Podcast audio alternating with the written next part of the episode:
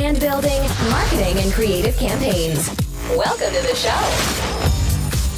Hey, hallo. Es geht um Brandbuilding für Online-Verkäufer, also E-Commerce, Private Label Hersteller und äh, Hersteller anderer Marken.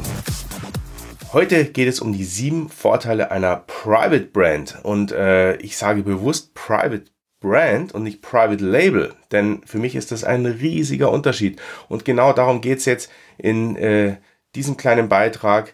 Private Brand und die sieben Vorteile, die du davon hast, wenn du eine echte Private Brand gründest und was das überhaupt ist. Steigen wir gleich mal tief ein. Ich möchte dich hier mal durchführen und zwar, wie gesagt, sieben Vorteile um da mal einzuführen, der Logo-Aufdruck alleine reicht nicht mehr. Das ist nämlich das typische Thema von Private Labels in der Vergangenheit gewesen. Irgendeine Ware aus China sourcen. Äh, ja, was ist da in? Naja, vielleicht die Yogamatte oder die Knoblauchpresse, all diese Beispiele kennen wir zur Genüge. Äh, so eine Ware wird gesourced, da wird ein Logo aufgedruckt und äh, die dann auf Amazon verkauft oder auf Ebay oder wo auch immer. Ähm, und das reicht heutzutage nicht mehr, denn auch der User, also der Käufer, hat mittlerweile mitbekommen, dass es äh, generische Produkte sind, dass hier gar keine echte Marke mehr dahinter ist, sondern wirklich eigentlich nur ein Private Label. Und äh, genau das ist die schlechte Nachricht. Das heißt, äh, für mich ist das Private Label eigentlich, naja, für mich ist es schon fast tot. Beziehungsweise es wird äh, demnächst wirklich aussterben, wenn es so einfach gemacht ist, einfach nur ein Logo drauf zu drucken. Äh, denn wenn wir uns mal ein Beispiel anschauen aus den USA, das ist immer so ein bisschen so ein Blick in die Glaskugel, ein Blick in die Zukunft. Was passiert da mit Private Labels? Und zwar auf Amazon.com einfach mal Yogamatte suchen. Yogamatte gibt über 22.000 Suchergebnisse. Das muss man sich mal vorstellen. 22.000 Suchergebnisse. Wie viele verkaufen denn da wirklich? Ja, und das wird dann wirklich sehr dünn. Da werden vielleicht die ersten 100, 200 Platzierten noch was verkaufen. Ähm, und danach wird es dann wirklich dünn, wenn man, außer man geht dann sehr, sehr speziell rein. Und man hat ja auch sonst keine Möglichkeiten, sich da darzustellen. Man kann die aufgerollt oder zusammengerollt darstellen und das war es dann auch schon. Also das heißt, äh, in die Richtung tendiert das Ganze. Es ist eine Inflation an diesen Private Labels, die äh, eigentlich außer ein Logo meistens gar nicht viel dahinter haben. Und das merkt, wie gesagt, auch der User irgendwann, weil was, was passiert da? Der sieht 22.000 Suchergebnisse, ja, woran soll er sich denn noch orientieren? Und irgendwann wird er sich daran orientieren, dass er doch Labels oder Brands dann kauft, die er vielleicht schon kennt. Und da kommen wir nämlich zu dem Kern der Sache. Und da geht es jetzt in diese sieben Vorteile, wenn ich wirklich eine Private Brand gründe, also eine echte Marke mit allem drum und dran, alles was dazugehört, ähm, da habe ich dann Vorteile gegenüber diesen Private Labels. Und dann kommen wir gleich mal zum ersten Vorteil, nämlich diese Private Labels, genau diese Yogamatten, die ich gerade dargestellt habe, das sind ja eigentlich nur so Tags, ein Label dran. Und was passiert mit denen? Weil eben der Kunde merkt, es funktioniert äh, so nicht ganz, also es ist eigentlich gar kein richtiges äh, Brand, äh, wird er in eine Preisspirale ähm, reingezogen, dieses, dieses Label. Das heißt, äh, die Preisspirale geht definitiv nach unten, weil irgendwann sagt der Kunde, naja, dann suche ich mir halt wenigstens die günstigste aus, wenn die schon alle gleich ausschauen. Ist mir doch egal, welches Label da drauf ist. Und um sich von dieser Preisspirale zu entkoppeln, ist eigentlich der einzige Weg, eine wirkliche Brand mit Liebe zu gründen, denn äh, da, da soll sich der User, der Kunde auch drin ein bisschen wiederfinden, sich verlieben schon fast und dann erst äh, wird er sagen, okay, dann zahle ich auch vielleicht zwei, drei Euro mehr, weil die kenne ich, die Leute, die diese Brand gemacht haben.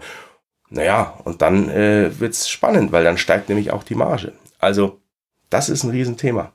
Ich bin preisunabhängig. Ich bin nicht mehr vergleichbar mit den anderen Private Labels, wenn ich nämlich eine eigene Brand habe, die der User und der Kunde bereits kennen. Der zweite Vorteil. Wir reden ganz oft von externem Traffic. Das ist so ein Buzzword, was so ganz in ist. Ja, du musst deine Produkte auf Amazon mit externem Traffic pushen. Was passiert denn aber? Wir geben da Dollars aus für oder Euros für externen Traffic auf Facebook zum Beispiel. Und viele haben dann entweder direkt einen Link zum Listing, das ist jetzt so der einfachste Fall, der meistens gar nicht mehr funktioniert, aber Minimum eine Landingpage dazwischen, was auch immer. Aber ganz zum Schluss gibst du Euros aus und nimmst Euros ein. Und das Ding, diesen einen oder über einen Zwischenschritt profitabel hinzubekommen, das ist ganz schwierig. Denn meistens gibt man doch ein bisschen mehr aus auf Facebook mittlerweile. Die Werbung ist auch ein Tick teurer geworden. Die Kunden klicken nicht mehr so äh, schnell wie früher, äh, sind es mittlerweile gewöhnt, dass da sehr viel Werbung eingeblendet wird. Das heißt, das profitabel hinzubekommen bei einem Produkt, was ich sag mal im niedrigeren Preissegment ist, ist fast unmöglich. Wenn es natürlich Produkte sind, die wirklich teuer sind, ich sage mal ab 50 Euro aufwärts, ab 100 Euro aufwärts, dann ist es vielleicht noch durchrechenbar, das Beispiel. Wenn es Produkte sind im Bereich von 15 Euro vielleicht, dann wird es echt, echt schwierig. Weil das kann man sich ja ausrechnen, wie viel muss man für einen Klick ausgeben, wie ist die Conversion Rate und dann nur ein Produkt dahinter zu haben, zu verkaufen, das wird schwierig. Also dieses Private Label einfach eins zu eins mit externem Traffic zu pushen, schwierig. Aber was passiert, wenn ich jetzt eine echte Brand gründe? Dann habe ich nämlich mehrere Touchpoints dann spreche ich denjenigen an auf der Landingpage, die ich bewerbe. Ähm, ich muss aber nicht sofort was verkaufen, weil ich weiß, dass ich dahinter noch eine Menge zu bieten habe. Ich muss den erstmal bekannt machen mit meiner Brand. Und dann habe ich mehrere Touchpoints. Das heißt, die ersten äh, drei, wie wir hier sehen, sind zum Beispiel äh, ohne Dollarzeichen. Das heißt, hier finden gar keine Verkäufe statt.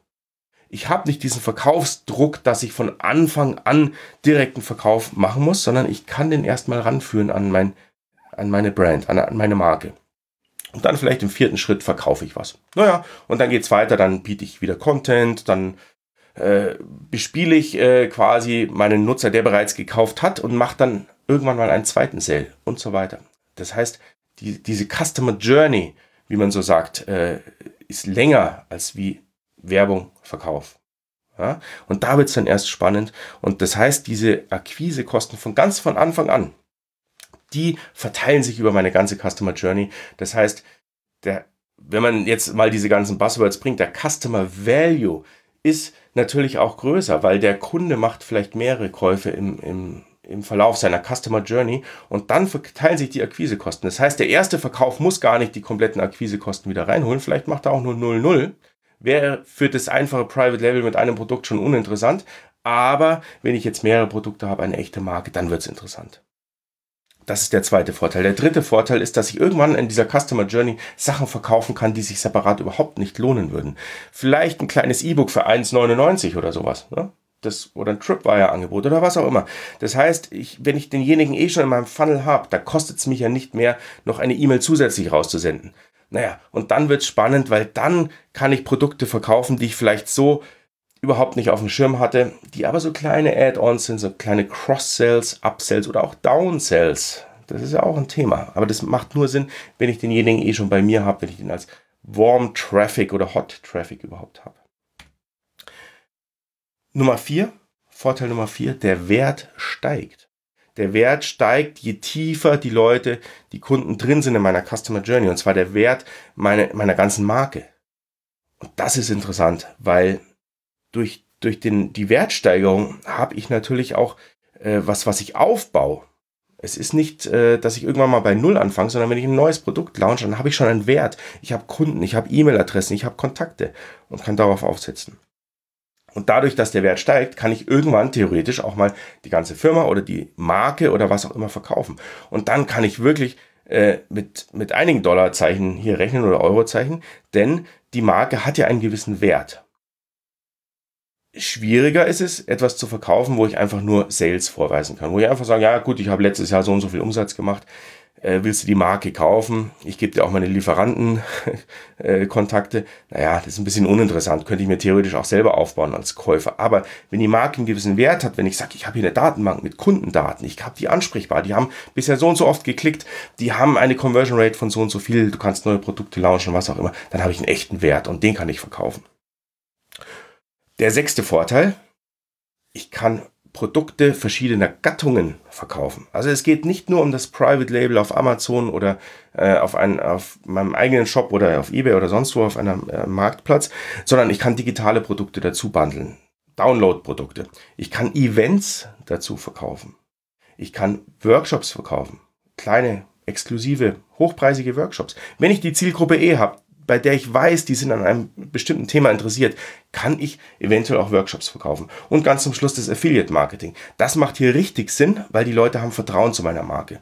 Wenn ich von vornherein daherkomme, was ja auch oft äh, im Internet so kursiert, zu sagen, ja, bau dir eine Liste auf und dann mach nur Affiliate Marketing. Naja, nach der dritten E-Mail ist die Liste auch schon wieder tot. Also da ist jetzt nicht viel Vertrauen dahinter. Aber wenn ich ganz viele schöne Produkte habe und ganz zum Schluss sage, okay, hier habe ich noch ein Produkt von einem Kollegen, das empfehle ich dir, weil da bin ich auch davon überzeugt, ich habe selber nicht im Programm, aber vielleicht ein, ein Kollege, dann äh, kaufen die Leute auch mit einer höheren Wahrscheinlichkeit dieses Produkt, wie wenn ich einfach nur meine Liste mit Affiliate-Links bespiele. Ja, und dann kommen wir zum siebten Vorteil, den ich eigentlich so den Vorteil schlechthin finde. Das ist nämlich auch ein ganz heißes Thema, was immer wieder diskutiert wird. Mach dich nicht abhängig von einem Standbein. Ja, und das ist das Thema. Das heißt, dieses Private Label, was ich immer wieder dargestellt habe, ist ja abhängig von diesen Kanälen. Ganz viele haben nur einen Pfeil hier. Amazon zum Beispiel nur auf Amazon, nur ein Private Label. Naja, das wackelt aber ganz schön, dieses eine Bein. Also da werde ich mich nicht so drauf verlassen. Und das ist auch äh, ganz heiß in den Diskussionen in online immer wieder. Das heißt, ähm, wie kann ich jetzt äh, auf mehreren Beinen stehen? Und dann wird immer wieder gesagt, naja, geh doch noch auf Ebay, mach deinen eigenen Shop, mach mehrere Kanäle auf und so weiter. Ja, das ist aber meines Erachtens nur die halbe Wahrheit. Ja, es funktioniert. Natürlich kann ich meinen Traffic aus verschiedenen Quellen holen oder vielleicht noch Google dazu nehmen oder Facebook oder was auch immer. Aber um sich wirklich unabhängig zu machen, funktioniert das nicht langfristig, dass ich einfach nur auf Sales aus bin meines Private Labels, sondern ich muss den Spieß umdrehen. Das heißt, ich mache hier in die Mitte nicht mein Label, sondern meine Brand. Und dann habe ich irgendwann die Leute selber bei mir.